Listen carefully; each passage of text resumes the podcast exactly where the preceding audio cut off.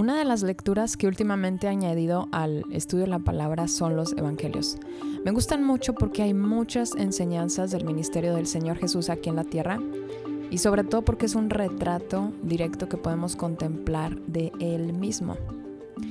Y en estas semanas, meditando en la lectura de Lucas 17, me llamó la atención que Jesús mencionó las señales de su segunda venida y mencionó los días de Lot. Esto quiere decir los días de Sodoma y Gomorra. Para quienes no sepan, Sodoma y Gomorra es una ciudad que fue destruida porque la maldad se había grabado en extremo en los corazones de sus habitantes. Y dentro de la maldad de esta ciudad existía la perversión sexual. Es decir, también la naturaleza sexual con la que Dios había creado al hombre y a la mujer había sido pervertido. Dios diseñó la sexualidad desde un inicio entre un hombre y una mujer dentro del matrimonio. Eso quiere decir también que tener relaciones sexuales fuera del matrimonio también es perversión sexual. Y tener relaciones sexuales con una persona que no es tu esposo o esposa también es perversión sexual. O tener tríos, quíntuples eh, con animales es perversión sexual. ¿Por qué? Porque perviertes el diseño que Dios instituyó desde un inicio para bendición del hombre y la mujer. Y sobre todo perviertes la imagen que Jesús estableció en su palabra del matrimonio. Jesús y la novia, su iglesia. Jesús viene pronto en su segunda venida por su iglesia pura y sin mancha. Ahora, como estamos tan ajenos a estos eh, estudios de la palabra, a estas verdades de las escrituras, por eso los divorcios están como pan caliente. Porque hemos olvidado que para forjar un hilo se necesitan tres cordones. El hombre, la mujer y Dios. Y también nos estamos yendo tras las imaginaciones de nuestro corazón, haciendo lo que el corazón o las emociones nos dicta, aunque esto resulte una terrible maldición para nuestras almas y nuestras vidas. El Señor nos dice a través del profeta Jeremías que el corazón es engañoso y perverso más que todas las cosas, y el único que puede escudriñarlo es Él. Pero siempre que escuchamos la verdad o este tipo de enseñanzas nos alejamos porque no va acorde a lo que queremos escuchar. Nos endurecemos, nos alejamos de la verdad y hasta de la persona que no lo está diciendo. Y nos apartamos escuchando otras voces, voces de personas, líderes espirituales que sí nos dicen lo que queremos escuchar pero que no van conforme a la palabra de Dios. Los profetas falsos están por doquier y te van a decir, no hombre, lo que tú sientes en tu corazón, lo que tus emociones te dicen, está bien. Ese acto de amor, ¿cómo Dios lo va a condenar? El problema es que nosotros tratamos de definir el amor como a nosotros se nos da la gana o como se nos da a entender. El amor no es una emoción y no es un sentimiento. La fuente de amor es Dios y el amor principalmente está dotado de pureza y santidad. ¿Por qué? Porque el amor que proviene de Dios no puede ir en contra de la misma naturaleza divina. Es decir, si tú amas a alguien que va en contra de lo que Dios ha establecido en su palabra, estás yendo en contra de la naturaleza divina del amor, porque Dios no se contradice a sí mismo y la fuente del amor es Dios. Ahora, yo no quiero causar confusión en ti, que habiendo dicho esto, tú creas que el sentimiento que tú tienes de amor hacia otra persona que va en contra de la palabra de Dios es divino, es amor, porque Dios es la fuente de amor. No. Lo que hoy la sociedad te dice es, amor es amor, em, el amor no le hace daño a nadie y es, bueno, el amor no es el amor, ¿verdad? El amor no se define como a sí mismo. El amor lo define Dios, para empezar, y es correcto, el amor no le hace daño a nadie, pero el amor lo tenemos que ver de una forma espiritual, ¿ok? Porque el problema es que solamente lo vemos eh, terrenalmente. No sé si se acuerdan de una eh, promoción que hubo hace mucho tiempo, de ya hace muchos años, que habían dos esqueletos que se besaban y así, uno era una mujer y una mujer, otro un hombre y un hombre, y luego como que bastantes cosas, y ahí se definió amor es amor. Entonces, no, nosotros somos seres tripartitos, somos hechos a imagen y semejanza de Dios, cuerpo, alma y espíritu. El cuerpo es la materia que tú puedes ver, tu rostro, tu cara, tus manos, etc.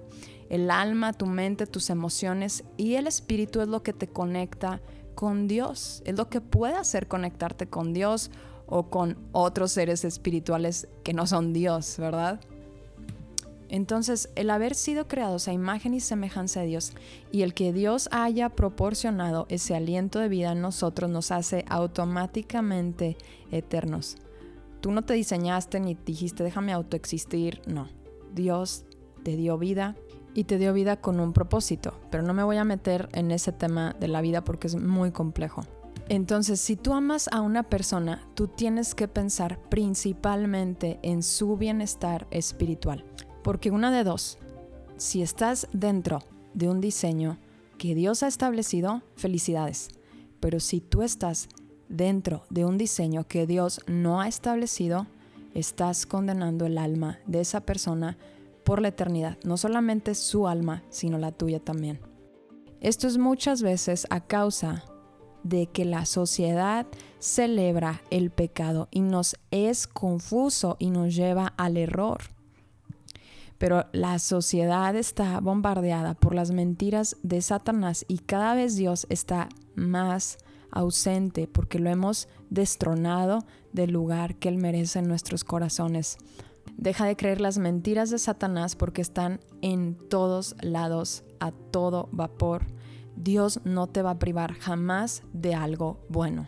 Esa es una de las estrategias de Satanás, hacerte dudar de la bondad de Dios, hacerte creer que Dios es malo porque te priva del fruto prohibido, de lo que tú quieres, que Dios te ha dicho no lo tomes.